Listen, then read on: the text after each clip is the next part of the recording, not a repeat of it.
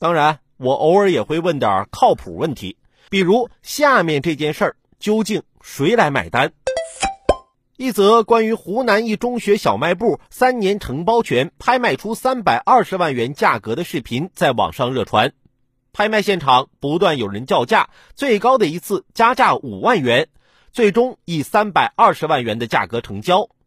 新宁县教育局回应。暂停新宁二中小卖部公开招租事宜，并联合县市场监管局、县财政局、县发改局等部门，对该校办理小卖部公开招租情况启动全面调查，将根据调查情况依法依规处理。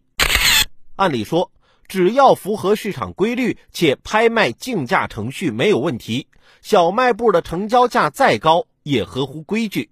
但人们不免担心学生会被薅羊毛。据报道，新宁二中是一所全封闭式管理学校，学生不能自由进出校园。平时除了在食堂就餐，最常去的自然是小卖部。封闭的消费环境很容易造成垄断经营，学生议价能力弱，难免成为待宰的唐僧肉。如此高昂的年租金，商家会不会暗中涨价，甚至以次充好，将经营成本间接转嫁到学生身上？说到底，无论是开设还是招租小卖部，最重要的就是要确保学生利益和食品安全。校园不是生意场，动不动就想从学生兜里捞钱，只会让纯净的校园变得乌烟瘴气。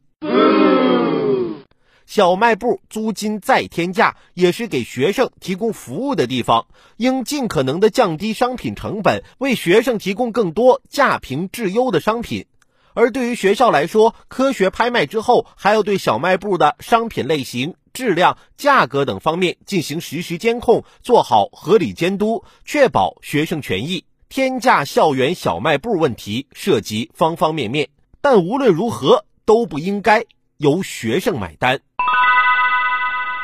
这也让我回想起原来我们学校的小卖部了。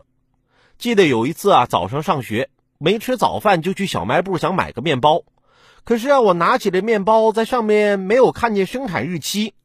我就问售货员：“这面包怎么没有生产日期呀？”售货员过来找了半天也没找到，就拿起笔说：“哎呀，同学，实在不好意思，这个忘记写了，我现在给你写上啊。”